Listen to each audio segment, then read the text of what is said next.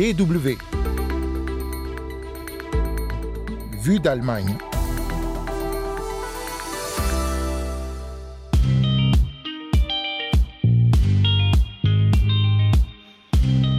Depuis les dernières élections législatives, trois députés d'origine africaine siègent au Bundestag. Qui sont-ils et comment sont-ils arrivés jusqu'au cœur de la politique allemande?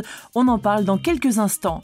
En deuxième partie de ce magazine, coup de projecteur sur les adoptions illégales. Elles étaient monnaie courante au Chili, notamment sous la dictature Pinochet. En 40 ans, plus de 20 000 enfants ont été retirés de force à leur famille. Vous écoutez Vue d'Allemagne, c'est Anne Le Touzé au micro. Willkommen, bienvenidos. Also ich korrigiere mich, Herr Kollege, ich kann jetzt auch sagen Armand Zorn mit seiner ersten Parlamentsrede. Vielen Dank, Herr Präsident. Sehr geehrter Herr Präsident, liebe Kolleginnen und Kollegen, sehr geehrte Damen und Herren. Pour son tout premier discours au Bundestag, Armand Zorn semble étonnamment détendu. Il doit parler de politique fiscale, un sujet qu'il connaît du bout des doigts. J'étais un peu nerveux quand même, mais j'aime ça. Quand il y a de la tension, on se rend compte à quel point ce qui se passe est important. Personne ne s'est rendu compte en ce 6 avril de la nervosité du jeune député qui a rejoint le Bundestag en septembre pour le Parti social-démocrate. Lors de son premier discours, il est apparu sûr de lui, bien informé, se permettant même quelques pics à l'endroit des députés du parti d'extrême droite AFD. Armand Zorn a pourtant une biographie différente de la plupart des autres députés du Bundestag. Né au Cameroun, il est arrivé à Halle en Allemagne à l'âge de 12 ans. Il a ensuite vécu à Paris, Bologne, Hong Kong et Oxford. Le consultant en entreprise, aujourd'hui âgé de 33 ans parle trois langues couramment. Depuis 2015, Armand Zorn vit à Francfort. Il s'est engagé en 2009 en politique et a rejoint le SPD deux ans plus tard. En 2021, il réussit son entrée au Bundestag. Son cheval de bataille, c'est la justice sociale et cela ne vient pas de nulle part. J'ai tiré de nombreuses expériences de mon histoire personnelle, où j'ai rencontré de nombreux jeunes gens qui travaillaient dur, qui étaient compétents, mais qui n'ont jamais obtenu le succès qu'ils méritaient. Cela ne m'a jamais laissé en paix. Armand Zorn est membre de la puissante commission des finances et de celle du numérique. C'est là qu'il voit ses forces et ses compétences, tout en restant attaché à son continent d'origine. Dans le domaine des finances, par exemple, il y a beaucoup de sujets liés à la stabilité financière mondiale. Il s'agit du taux d'endettement de tel ou tel pays d'Afrique ou encore de mettre à disposition des fonds pour permettre une perspective et un développement économique dans certains pays africains. Zu ihrer ersten Rede im Deutschen Bundestag hat nun die Kollegin Arvid Tesfa-Jesus für die Fraktion Son baptême du feu à la tribune du Bundestag, Awet Tefsaezus l'a fait en mars, un mois plus tôt qu'Armand Zorn. Elle a rejoint elle aussi le Bundestag aux dernières élections en tant que première femme noire élue dans cette institution. La députée écologiste ne s'est toujours pas vraiment habituée à son nouveau statut. Es ist eine ganz andere Welt.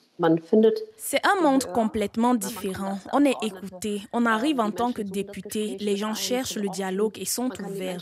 Quand on est une femme noire et qu'on a été habitué à être observé d'un œil critique dans les magasins, au cas où on volerait quelque chose, et qu'on se retrouve tout en haut dans la hiérarchie, c'est un sacré changement. Awet Tefsaezus est né en 1974 à Asmara, aujourd'hui capitale de l'Érythrée. À l'époque, le pays est occupé par l'Éthiopie. Dans cette dictature militaire, ses parents sont engagés en politique. La famille doit fuir le pays pour l'Allemagne lorsqu'Awet a 10 ans. Le premier hébergement est un centre de réfugiés à Kassel, où vivent de nombreuses familles érythréennes.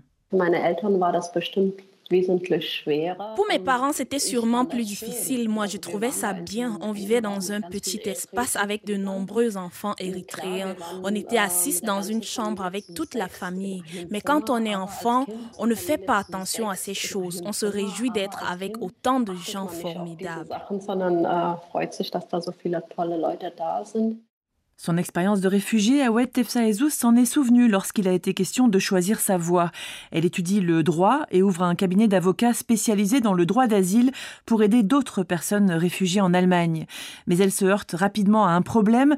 De nombreux demandeurs d'asile n'obtiennent pas de droit de séjour en Allemagne en raison du règlement de Dublin, selon lequel les réfugiés doivent déposer leur demande dans le pays par lequel ils sont entrés en Union européenne. Pour les clients d'Awet Tefsaezus, c'est généralement l'Italie ou l'Espagne.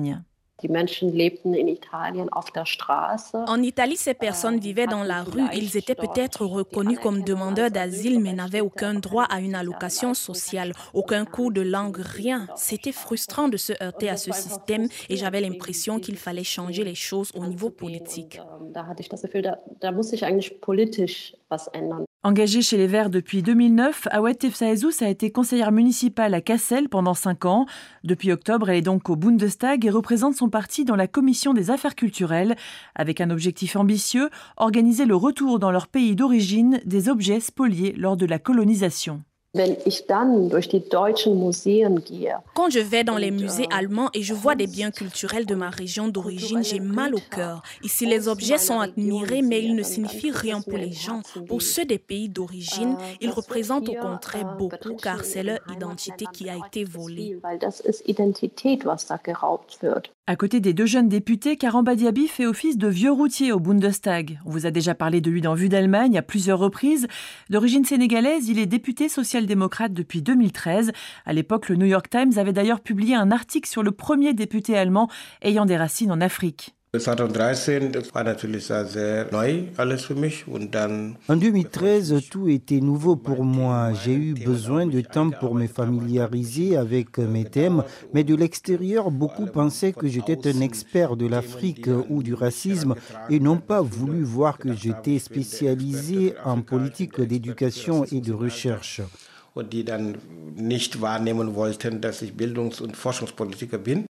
Aujourd'hui, Karamba Diaby est reconnu au Bundestag. Il siège à la Commission des Affaires étrangères et à la Commission du développement. Il se sent chez lui à Halle, la ville où il vit depuis 1986 et a fondé une famille. Malgré cela, Karamba Diaby doit toujours faire face à de nombreuses attaques racistes dans sa ville et sur les réseaux sociaux. Pour quelqu'un qui est exposé à autant de haine et d'agitation, le député est remarquablement calme. Il essaye toujours d'éviter les jugements à l'emporte-pièce et une rhétorique de combat. Quand quelque chose d'insultant ou d'humiliant a été posté et que j'ai pris position contre cela, j'ai reçu des lettres de gens qui ont exprimé leur solidarité ou des classes d'école qui ont récolté des signatures. C'est ça qui me renforce. Même si le Bundestag est aujourd'hui plus diversifié qu'en 2013, Karamba Diaby continue de se battre pour la diversité et pas seulement celle de l'origine géographique. Il plaide pour un Parlement plus ouvert aux non-diplômés, aux habitants des campagnes, aux personnes handicapées, afin de refléter la diversité des perspectives des citoyens allemands.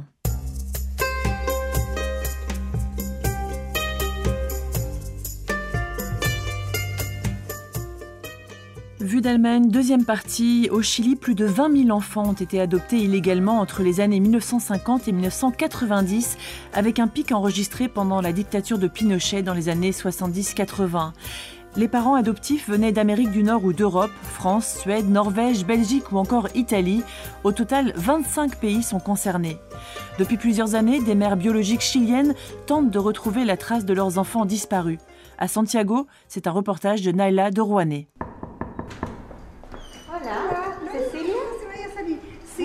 À l'âge de 17 ans, Cecilia Auton a accouché prématurément d'un petit garçon. C'était le 18 septembre 1975. Ils m'ont montré le bébé, je l'ai vu, il a pleuré, et puis ils l'ont emmené pour lui faire des examens. Le lendemain, j'ai demandé où il était et ils m'ont dit qu'il avait des problèmes de santé. Deux jours après, ils m'ont annoncé que mon bébé était mort. Cecilia n'a jamais reçu d'acte de naissance ni de décès de son enfant et elle a toujours eu un doute jusqu'au jour où elle a consulté une voyante. C'était une femme âgée et elle m'a demandé combien j'avais d'enfants. Je lui ai répondu que j'en avais deux. Mais elle m'a dit qu'elle en voyait trois. Je lui ai alors expliqué que ça devait être mon enfant mort-né. Elle m'a rétorqué que non, cet enfant était bien vivant. Sur le chemin du retour, j'ai pleuré dans le bus et chaque enfant que je voyais de l'âge de mon fils, je m'imaginais que ça pouvait être lui.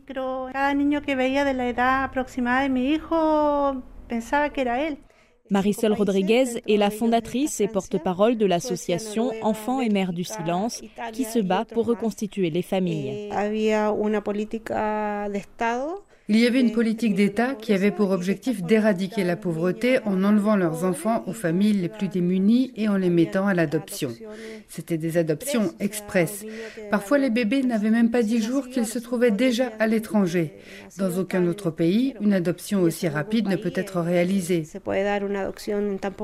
C'était aussi une entreprise très lucrative. Un enfant valait 30 millions de pesos, soit 34 000 euros aujourd'hui, une somme colossale comparée au prix des adoptions légales qui se faisaient à l'époque. Alors pour soustraire les bébés à leur mère, plusieurs techniques étaient utilisées. Ils naissaient souvent prématurément et devaient rester en couveuse. Ensuite, on informait les mères que leur enfant n'avait pas survécu. Parfois, on leur disait que le bébé était mort-né, mais jamais on ne leur restituait le corps. Aussi, quand les mères sortaient de la clinique, on allait les voir pour leur dire que leur enfant avait une maladie grave et que pour le soigner correctement, il valait mieux qu'il vive à l'étranger. Les mères laissaient donc leur enfant dans le but de leur sauver la vie. Aujourd'hui encore, des dizaines de mères chiliennes ignorent ce que sont devenus leurs bébés adoptés, tout comme les enfants qui souvent ne savent pas que leur procédure d'adoption était illégale. Il y a des enfants qui ne recherchent pas leurs parents biologiques car ils pensent que leurs documents d'adoption sont légaux. Je lance un appel à tous les enfants chiliens adoptés à l'étranger à entrer en contact avec nous s'ils le souhaitent, car peut-être que leur famille chilienne est à leur recherche. Grâce au travail d'enfants et mères du silence, 270 familles ont été réunies à ce jour. Claudio Vargas en fait partie. C'est un enfant chilien adopté par un couple de Français en 1989 lorsqu'il avait deux ans. Il vit aujourd'hui dans le sud de la France, là où il a grandi plus je grandissais, plus je me rendais compte qu'en fait, quand je voyais mes amis avec leurs parents, il y avait un truc qui, euh, qui m'alertait en fait. Et moi, avec mes parents, c'est pas pareil, il y a un truc qui cloche quoi. À l'âge de 10 ans, ses parents français lui ont expliqué qu'il avait été adopté et avec le temps, l'envie de rechercher sa famille chilienne a été de plus en plus forte. Je veux connaître mon passé, qui sont mes parents? Je voulais me rapprocher de, mes cultures, de, de, beaucoup de choses en fait. Et puis, il y a deux mois, Claudio a posté une annonce sur Facebook et une photo de son passeport chilien.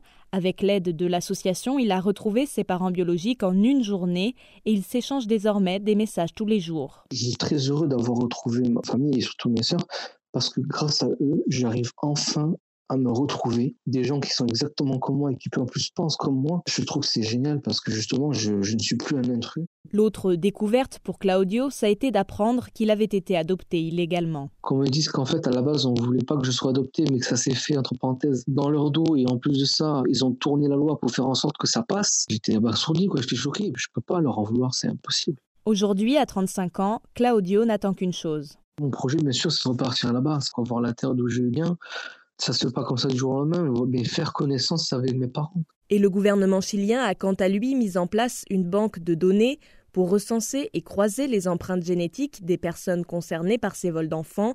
Cecilia Houghton, qui cherche toujours son bébé disparu, s'est fait un test ADN pour mettre toutes les chances de son côté. J'ai encore l'espoir de retrouver mon fils. Je suis sûre qu'il est toujours vivant. Naila de à Santiago pour la Deutsche Welle. Et c'est déjà la fin de Vue d'Allemagne. Merci à Daniel Peltz pour le sujet sur les députés allemands d'origine africaine. Merci aussi à Naila de Rouanet pour le reportage au Chili. La semaine prochaine, rediffusion pour cause de congé d'été. Hugo Flotatalon fera une courte apparition à la fin du mois. Et quant à moi, je vous retrouve avec plaisir en août pour un nouveau numéro de Vue d'Allemagne. En attendant, n'hésitez pas à réécouter quelques-unes de nos émissions dans la médiathèque de la DW. Tchuss! dum